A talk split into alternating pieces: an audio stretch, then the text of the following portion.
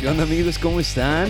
Bienvenidos a un nuevo episodio de su podcast ¿Qué te tomas? Yo soy Beto Ríos, su podcast host, y ya estamos de regreso.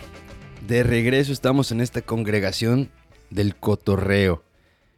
Congregación del cotorreo. Ah, cabrón. Congregación del... Hey, se escucha bien, ¿eh?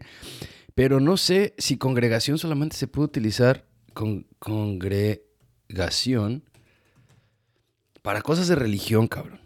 Se le llama congregación a una hermandad de fieles de una misma tradición religiosa, generalmente cristiana. Sí, fíjate que sí. Pero ¿por qué no le cambiamos la definición de congregación a... Se le llama congregación a una hermandad de fieles de un mismo show, usualmente llamado ¿Qué te tomas?, donde el host, Beto Rizzo, habla de temas varios de la comunidad inmigrante latina en los Estados Unidos y se sienta a platicar con latinos destacados para poder aprender de sus experiencias. ¿Qué tal? Ese es el nuevo significado de la palabra congregación. sí, oye, ¿cómo, ¿cómo se van a quedar con una palabra entera esos religiosos? No se vale, eso no se vale. Pues bienvenidos, bienvenidos en todos ustedes a este nuevo episodio de su podcast. Hoy es sábado, por ende me estoy tomando un cafecito. Son las 7.32 de la mañana y la verdad no estoy para estar tomando temprano ya. Y creo que habrá tres lugares donde quizá me pueda tomar una cerveza o un trago antes de las 10 de la mañana. La primera sería en Las Vegas. El segundo sería de camping, si fuera de camping, pero con plan de eso, de estar solamente en un solo lugar si fuéramos hiking no lo hiciera. Y el tercero sería si Ay, no, Las Vegas y hiking. ¿A poco nada más en esos dos lugares? Me tomaría. Ah, si estuviera en Puerto Vallarta, Rey. Ay, ay, ay. En Puerto Vallarta es, pura felicidad allá. Entonces, si de esos lugares, en uno de esos tres lugares, me, me tomaría una cerveza temprano. Pero hoy tengo muchas cosas que hacer al rato. Muchas cosas que hacer. Soy una persona muy ocupada. la neta no, me voy a estar haciendo güey todo el día. Y por eso dije, voy a grabar temprano. Y me motivó a grabar que salía a mi garage. Este tema del que voy a hablar hoy me, lo, me, lo motivó mi garage. Quiero hablar hoy de los tiliches y su relación con estar estancado, cabrón. Su relación con no crecer. Los tiliches, cómo te abrazan y te detienen y cómo los andas cargando para todos lados. ¿Y por qué somos tan tilichentos? No solamente los inmigrantes en este caso, los latinos, pero las personas en general, ¿qué nos hace tener tanto desmadre? ¿Qué nos hace querer más todo el tiempo? De eso quiero hablar esta semana. Para empezar, déjenles digo, ¿qué significa la palabra tiliches para la gente que nos está escuchando en otras partes del mundo? Tiliches significa como, mm, en inglés sería como clutter, como junk, pero tiliches es como como las cosas que tienes ahí amontonadas que ya no necesitas. Es como, como lo que estás acumulando. Es como eh, cosas que guardas y guardas y guardas y guardas y guardas y pasan años y nunca las ves, solamente se tienen de polvo y se huelen a viejo y nunca las usaste, pero las sigues teniendo porque no sabes, no sabes que voy a traer el futuro, ¿no? Y quiero hablar de los tiliches porque salí a mi garage y tengo un tilichal, se podrá decir, creo que sí, no tengo un chingo de tiliches. Y aparte tenemos un cuarto de tiliches en la casa. Entonces dije, güey, que este desmadre que... Y sé que, pues, a muchas personas que conozco, con las que he estado en contacto, pues tienen el mismo problema, ¿no? De que nos cuesta trabajo deshacernos de las cosas y las amontonamos y después, pues, nuestra casa se vuelve un lugar lleno de cosas que no necesitamos. Así que dije, vamos, es que vamos a hablar de este tema. Antes de empezar, les cuento, o sea, full disclosure, hace como cuatro años leí el libro de Mari Kondo, no me acuerdo ni cómo se llama, pero Mari Kondo es esta mujer que se dedica a organizar casas, ¿no? Que va y ve y te dice qué tienes y qué no tienes, qué te causa alegría, what brings you joy, just keep that and then the rest just put it in the trash, don't think about it twice, just get rid of it. Y dije, güey, ¿qué, qué? O sea, está como medio romántico el libro, porque te dice, por ejemplo, cuando te tienes que hacer de tus cosas que literal las agarres con la mano y digas, ¿me da felicidad o no me da felicidad tener esto aquí? Y si dices, no, pues no, gracias por el servicio que me diste, calzones, Calvin Klein que tuve por 16 años, pero ya te voy a tirar a la basura. Pum, y los tiras, cabrón. Gracias, calzones pink que tengo como por das a la basura. Gracias, pantalón Levi's que te utilicé por 14 años, que vienes conmigo de México. que, que no me quedas, cabrón, desde hace 12 años, pero te tengo aquí por fe. La fe se pierde al último, pero ya 12 años, mi rey. Gracias por tu servicio y tras. Eso es lo que dice Maricondo que hagas, que agarres tus cosas y les digas adiós y les des las gracias, ¿verdad? No sé qué tanto funciona, yo no lo he hecho, nunca le he dado gracias a mi ropa, pero sí la dejo ir. Eso sí, a mí me gusta, eso les comparto, cuando yo compro algo, me gusta deshacerme de algo, siempre. Es, no sé, me, de, de, niño quizá guardaba cosas por muchos años y fui creciendo y a veces el miedo de que no, quizá ya no iba a tener más en el futuro, pues me hacía quedarme con las cosas aunque ya no me gustaran, ¿no? Camisas con, con prints que ya habían pasado de moda o cosas que ya no me quedaban. Todavía tengo algunas cosas que no me quedan, ¿eh? Tampoco voy a ser hipócrita echarles mentiras. Sí tengo, porque tengo fe, cabrón. Tengo fe que sí, cuatro, cinco libritas sí se pierden. Pero lo demás, lo saqué. Lo saqué. Eso no significa que no haya tiliches en mi casa. Hay tiliches en mi casa. A güey. Y quiero decir, que, ¿cuáles son los efectos de tener una casa tilichenta? Una casa llena de cosas que no necesitamos. Una casa a veces se puede decir llena de basura. Solamente tú puedes decidir, solamente tú puedes tomar la decisión si tu casa está llena de basura o no. Pero dentro de ti sabes que, que si tienes una casa desordenada, hay cosas que puedes tirar y, hay, y estas son las tres cosas que dice que, que encontré en internet que pueden traerte tener una casa en etiliches, cabrón. Entre eso está el desorden, te distrae, te roba tu atención de tus pensamientos y de tareas que valen la pena. Consume tiempo y energía y disminuye productividad porque de aquí a que encuentres el desarmador de cruz, una habitación desordenada está ligada con el mal dormir. Eso estoy de acuerdo. Cuando recién nos cambiamos esta casa, pues quitamos todas las puertas, no teníamos ropero y la cama estaba eh, literal en el suelo, ¿no? Y poco a poco vas construyendo.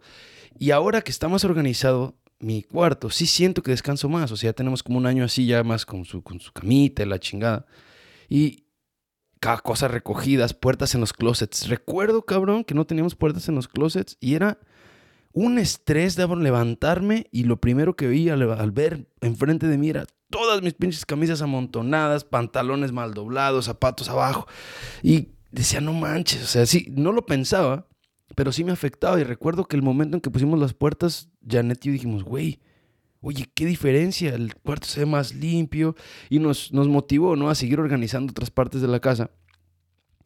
Y la tercera cosa es que no estamos a gusto invitando gente a nuestras casas. Nuestras casas son un lugar para nosotros, para vivir, pero yo pienso que también es un lugar de convivencia. Yo sí disfruto invitar gente a mi cantón y creo que sí afectaría de alguna manera tener una casa desordenada en invitar amigos a mi casa. Por ejemplo, hace cinco o seis meses estaba arreglando mi patio y no le decía a mis compas que vinieran porque me daba pena que te viera el desmadre. Mis compas de todos modos venían, la verdad, pero sí me daba pena, ¿no? Aquí estamos echando caguama con pena. Todos ahí vistecitos, pero con pena. Y eh, hablar de este tema me costó bastante trabajo, les voy a ser sincero, porque durante mi vida he observado pues, a gente que quiero, gente cercana o gente de mi comunidad que pues guardan cosas solo por el miedo de dejar ir. Nos da miedo dejar ir, ¿no? Y hay, eh, según yo, y según mi investigación en internet, cuatro cosas, no principalmente por las cuales no queremos dejar ir las cosas que tenemos, que aunque ya no nos causan felicidad, ya no nos sirven para nada, ya están aportilladas, ya son basura, el martillo ya se le soltó el mango y lo tomo, lo tenemos ahí guardado, se quebró la pala, la tenemos guardada. La olla ya no tiene mango tampoco, se le está, se le está descarapelando el, el teflón. Yo sé que hay muchas personas que quizás, quizás de verdad, quizás digo, no, que quizás de verdad no pueden, pues comprar otras cosas, ¿no? Pero muchos de nosotros sí podemos, pero no queremos dejar ir, güey, por una razón u otra. Entonces, estas son las cuatro cosas, ¿no? La primera es la idea de que lo que tenemos lo podemos necesitar en el futuro, que esa es para mí la más común. Güey, no, no me tires esos tornillos que me sobraron de poner ese pinche librero de IKEA, de haberlo armado. No me tires esos dos tornillos que seguro los voy a necesitar en el futuro. No los vas a necesitar. Tira esos tornillos y esas rondanas. No me tires ese foco. Está fundido, pa. No me tires ese foco. No me lo tires. Al rato le saco lo de adentro y me hago un vaso. No me tires ese foco. Luego lo voy a ocupar. Tenemos dos llaves de, tenemos casas de, llaves de las casas, de donde ya no vivimos, de candados que ya perdimos, de carros que ya vendimos, cabrón. Pero ¿sabes qué? Uno nunca sabe. No te deshagas de esas llaves. No las, no se te vaya a ocurrir tirar las llaves del carro que tuvimos en el 94. ¿Ok? Porque qué tal que me hable el dueño que ocupa, que le ayude a cambiar una llanta. Dejen ir esas cosas, cabrón, ya, ya pasó. Y me lo digo a mí mismo, güey. Yo también tengo llaves todavía de casas en las que he vivido antes. Y todo esto, pues, me inspiró. Dije, güey, es que sí es cierto, cabrón. Hay cosas que los tornillos, eso es lo que más me desespera conmigo, güey. Me sobran 3, 4, 5 tornillos. Desde que tengo aquí vivo, desde que, desde que me casé, los empecé a guardar Tengo mi bolsa de tornillos viejos. Piénsenlo de verdad. Lo, puede que lo necesite en el futuro o lo necesito en el futuro. Eso es lo más importante, diferenciar entre si lo vas a necesitar o piensas que lo vas a necesitar, ¿no? El punto número dos es que nos sentimos culpables de tirar algo que alguien que queremos nos regaló. Esta como que me causa así como que emoción, ¿no? Como sentimiento, pero hay que ser bien sinceros. Cuando nosotros le regalamos a alguien, no se lo regalamos para que le dure para siempre. Si le regalas algo a alguien con la intención de que le dure para siempre, mejor no se lo regales. Porque las cosas no duran para siempre, lo que sea. Es, eventualmente se va a convertir en basura. El perfume se acaba, la cadena se rompe, la ropa se aportilla, el zapato también, le da hambre, se despega de la suela. ¿Sabes? El sillón se hace aguado, la tele se chinga, todo se descompone. No podemos esperar que la gente tenga las cosas que les regalamos para siempre, ¿verdad? Entonces, cuando algo que nos dieron ya no nos sirve, pues tenemos que estar de acuerdo que ellos pensaron lo que nosotros estamos pensando, que las cosas no duran para siempre y tenemos que sentirnos bien de dejarlo ir. Cuando alguien te regala algo, te lo regala en el momento, y esto lo dice Maricondo, de hecho, en su libro. Cuando alguien te regala algo, supongamos que yo te regalo a ti, eh, no sé, cabrón, un juego de mesa, ¿verdad? Un juego de mesa, tú recibes el Rumi Cup, me dices, güey, muchas gracias, cabrón, y lo juegas tres, cuatro, cinco veces, seis veces, siete veces, después lo tienes amontonado ahí por siete años. El cometido que tenía mi regalo de hacerte feliz en el momento en que te lo di, ya se cumplió. El, regalo ya te hizo feliz, ¿sí o no? Simón, cuando te lo di, cuando lo abriste, cuando lo disfrutaste. Después de eso, tú lo puedes regalar a alguien más o deshacerte de él sin que yo me ofenda, porque eso es para lo que te lo di, para que lo disfrutaras o te sorprendieras en el momento y después lo dejaras ir. En vez de pensar, no lo puedo tirar porque me lo dio tal persona, pues acuérdate de eso siempre, ¿no? Que en su momento me dio felicidad, ya no me da felicidad, lo tengo que dejar ir. No le tienes que avisar a las personas, si te lo dieron, lo que se regala ya no se quita porque el chamuco se desquita. Acuérdate, cabrón. Así que, punto número tres, nos sentimos culpables por lo que nos costó obtenerlo y no lo queremos tirar. Con el costo no solamente es el costo de valor de dinero, o monetario, ¿no? También el costo de esfuerzo para conseguir las cosas. Cuando vas, por ejemplo, a la, a la feria, vas a la feria y no manches, te compras tus, tus para tirarle los globos, ¿no? Tras, tras, tras, y te ganas una alcancía de puerquito, güey. Yo sé que te gustó mucho trabajo gastar, ganaste esa alcancía de puerquito grandota, cabrón, que tienes arriba del librero y nunca le has puesto ni un peso. Yo sé que te gustó trabajo tu, tronar cuatro de las cinco bombas o de los cuatro de, cuatro de los cinco globos. Pero es tiempo de dejarlo ir, cabrón. Ya, ni adorna tu casa, ni te sirve de nada, ni le has metido dinero, regálasela a tu sobrino. O sea, a eso me refiero, que te ha costado trabajo obtenerla, no significa que la tienes que tener para siempre si ya no te trae felicidad. Lo mismo con las cosas que compraste, aunque hayan estado caras, ¿sabes? Si no te sirve y no te traen felicidad, déjalas ir. Alguien más puede que las necesite y se siente bonito regalar las cosas. Te voy a dar un ejemplo mío. Hace años yo me compré unos tenis bien chingones, güey unos pinches tenis perros. Los tenis nunca me quedaron. Nunca. Pero me costaron caros. Eran los últimos que quedaban. A lo mejor me dieron 10% de descuento. No sé. Y me los compré. Me sacaron Juanete Rey. Esos tenis. ¿Ok? Apretados me quedaban. Y así los traía. Parecía que iba caminando en zancos diario. No podía doblar los pies. Pero ahí me tienes con mis pinches tenis que nunca me sirvieron. Los usé dos veces quizá y los tuve guardados como por siete años. Ya lo saqué los tenis. Pero es un ejemplo, cabrón. Nomás me acuerdo y digo, güey, ¿qué, necesidad tenía yo de estar sufriendo con los tenis que no me quedaban y de tenerlos ahí guardados, acumulando polvo cuando se los pude dar a alguien que sí los pude haber necesitado y aunque hayan costado caros, no me servían? Y el punto número cuatro es que alineamos quiénes somos con nuestras posesiones, aunque ya no nos representen. Creemos que lo que tenemos es lo que somos, entonces no lo queremos dejar ir porque nos da miedo que dejándolo ir es un fracaso, ¿no? Como por ejemplo, yo no quiero dejar ir mi guitarra.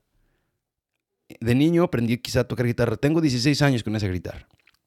Me sé el círculo de sol y el círculo de re y es todo, cabrón. El requinto de una rola de banda MP, me sé que me aprendí hace poquito, pero es todo lo que me sé. Se ve bonita en mi sala, ¿no? Mi guitarra, pero en sí, bueno, yo no lo he dejado ir porque lo utilizo como, como, como un adorno, ¿no? Pero sí puedo ver cómo dejarlo ir también me va a hacer sentir como que fracasé, como que nunca aprendí a utilizar esa guitarra, entonces por ende soy un fracaso. ¿Cómo lo voy a dejar ir si nunca aprendí cómo hacerlo? ¿Cómo voy a dejar ir cosas que he comprado que según representaban quién, quién era yo, cabrón? ¿No?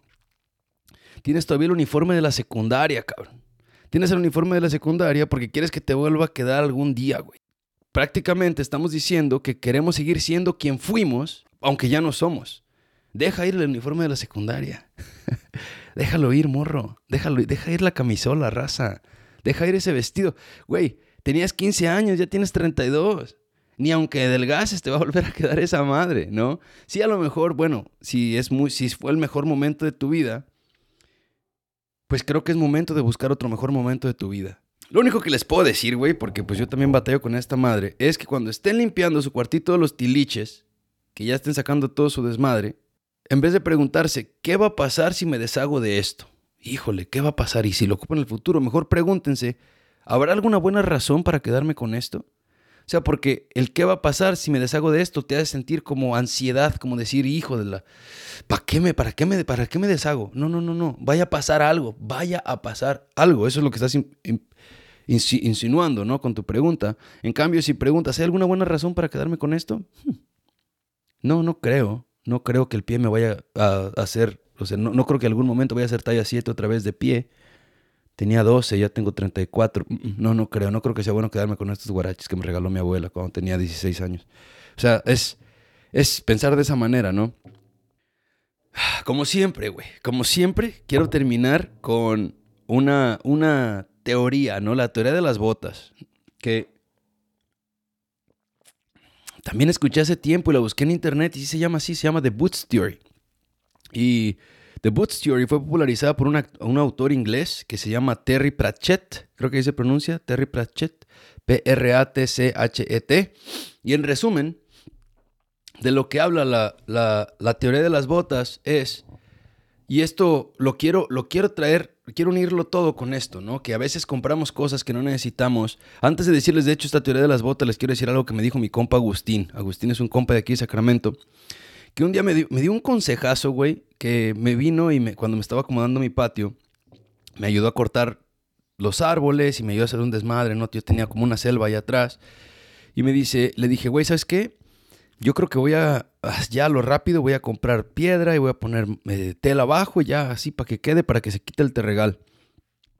Me dijo, compa, no te gastes tu dinero hasta que tenga lo suficiente para dejarlo como tú quieres que te valga madre lo que la gente diga, que te valga madre, que, que, no se vea como tú quieres en este momento, siempre pensando en el futuro y preparándote, guarda tu feria hasta que tengas para hacerlo como tú quieres, porque si lo haces a lo rápido, ahorita, nada más para tenerlo, después vas a haberte gastado ese dinero, vas a gastar dinero para quitarlo y vas a hacerlo como tú quieras. Entonces va a ser, pues como quien dice, doble gasto, ¿no? Aguántate y cuando tengas la feria, hazlo. Esto me dijo él para arreglar mi patio. Lo he utilizado para un chingo de cosas en mi vida ya no me gasto el dinero, aunque a veces no tengo las cosas que quiero en el momento. No ando, güey, mendigando, digo, chingado. Ir a las ofertas para ver si me encuentro, o sea, cuando vas con la mentalidad de ir por algo, necesito un par de zapatos para correr. Y dices, ok, déjame, voy a una tienda de tenis y me busco unos zapatos varas. Ahí está bien. Pero nomás comprar cosas por comprar cosas, pues no, güey. Espérate hasta que te encuentres lo que de verdad quieres. Espérate hasta que tienes para hacerlo de la manera en que de verdad lo quieres hacer. Pero fue un consejazo. A esto se viene la teoría de las botas, ¿no? La teoría de las botas habla de que en algún momento de la historia de la humanidad había trabajadores, ¿no? Había trabajadores que se les mojaban sus pies a la hora de trabajar como, como hoy, ¿no? Y había botas baratas de 10 dólares y había botas caras de 50 dólares. Los trabajadores ganaban 10, 40 dólares al mes. 40 varos al mes. Las botas caras costaban 50 dólares, ¿ok? Entonces las botas baratas costaban 10 y pues te duraban una temporada, o sea, te duraban un año y, pues decías, chingue su madre, ¿no? Pero al final de ese año ya tenías las patas mojadas ya se te habían roto, tenías que esperarte a comprarte otras porque eran de cartón y no servían para nada. Entonces, el siguiente año tenías que gastar otros 10 dólares. Entonces, así, 10 dólares, 10 dólares, porque ganas 40 y pues no te querías gastar 50. En cambio, la gente que se organizaba o la gente que ya era rica, ¿no? Se compraba las botas de piel de 50 dólares y les duraban de 10 años o más. Las cosas de calidad duran más tiempo que las cosas de baja calidad, ¿no? Entonces, si te pones a pensar, esa inversión de 50 dólares por 10 años, a la larga, ellos terminaron ahorrando, gastando 50 dólares en 10 años, mientras las personas que compraban las botas baratas de 10 dólares, en 10 años se gastaban 100. O sea, eh, eh, él lo pone de un ejemplo que al final ser pobre te hace que gastes más dinero, ¿no? Yo lo pongo de un ejemplo de al final sí es cierto, ser pobre sí, en este caso te hace que más dinero, pero a veces tenemos que hacer el sacrificio para podernos esperar a comprar la cosa que es de calidad para no tenerla que comprar dos veces, cabrón. ¿Ok? Este es un tema que quiero hablar eventualmente, pero me ha pasado tantas pinches veces aquí en mi casa cuando empecé a construir. Me compraba la pala barata y se quebraba. Y ahí tenía que ir a comprar ahora la pala cara para que no se quebrara. Me compraba la carretilla barata y se aguadaba. Ahora tenía que ir a comprar la carretilla cara. Los tenis, la ropa, todo. La calidad, pues obviamente cuesta. Y con calidad no me refiero a marcas, ¿ok? En ningún momento. A mí las cosas de marca me van y me vienen, la neta. No soy una persona que me gusta tipo pensar en esas maneras. Si tú eres, está bien, te lo respeto. Pero la calidad es diferente. Comprar cosas de calidad para que te duren más tiempo y que te den felicidad más tiempo. Pero en un momento no te van a gustar y te vas a tener que deshacer de ellas. Ni pedo, ¿ok? Eso es lo que quería decirles. Las cosas no tienen que durar para siempre, cabrón. De eso se trata este episodio, ¿ok? Lo que sí digo es que si nos damos el tiempo de escoger y de tener lo que de verdad queremos, nos va a durar más y nos va a facilitar la vida y nos va a dar felicidad por más tiempo. Sin mencionar, obviamente, que tener cosas de calidad por más tiempo que nos sirven por más tiempo, ok, no que tenemos amontonadas nada más sin que nos sirvan, ayudan al medio ambiente. Ese quiero cerrar con esa madre porque el consumir y tener y acumular chinga al medio ambiente, ¿sale? Yo no le estoy diciendo, obviamente, que vayan y se gasten el dinero en las mejores botas, ¿no? No quiero salir mañana y encontrarme a toda la raza que escuche que te tomas con unas botas de cocodrilo que les van a durar 30 años, que ni necesitaban, pero pues les costaron 600 dólares y dijeron, chingue su madre para siempre. No, no, no, no, no, no. Tampoco les digo que no busquen rebajas. Yo busco rebajas todo el tiempo. Les estoy diciendo que busquen las rebajas en las cosas que necesitan. Pues nada, acuérdense que lo que, lo que tenemos, lo que siempre, lo que tenemos, de lo que somos dueños, güey, pues siempre lo tenemos cargando aunque no lo tengamos con nosotros. Nos da preocupación tener tanto desmadre. Yo creo que yo soy una persona que piensa que vivir una vida despreocupada es lo más chingón. Con despreocupada no me refiero a que no trabajen, a que se hagan güeyes todo el día, a que, que, que no sean personas de bien o de servir. No, no, despreocupada es cómo acomodo mi vida mi habitación, mi casa, mis finanzas, mi, tiempo, para no tener que estarme preocupando todo el tiempo, para no tener que vivir en modo sobrevivencia. Dense la oportunidad de dejar ir, especialmente si la vida les ha dejado salir de la pobreza o de la, de la incertidumbre. Incertidumbre, sí, sí me sale la palabra. Especialmente si la vida les ha dejado salir de la pobreza o de la incertidumbre que alguna vez vivieron. Eso es todo, raza. Eh, quería compartirles este pedo de los tiliches. Y pues ahí les encargo que, comenten. Y nada, nos escuchamos el siguiente episodio. Raza, muchas gracias por escuchar el episodio esta semana. Ahí te encargo que nos dejes un review en Apple Podcasts y en Spotify. Ya sabes, síguenos en tu plataforma de podcast favorita o en YouTube para que te avisen cuando salga el siguiente episodio. Nos puedes contactar en arroba betorrizo-bajo o en arroba que te tomas-bajo en Instagram y en Twitter. También nos puedes seguir en YouTube como arroba Beto Rizo o como que te tomas podcast. Music this week was by La Noche Oscura, LESFM, and from the Silverman Sound. This episode was produced and edited by me, Beto Rizo. Photo and lighting was provided by Jean Reynoso, who you can follow on Instagram as at GeneR underscore photo. Yo soy Beto Rizo, and you're listening to Que Te Tomas. Bye.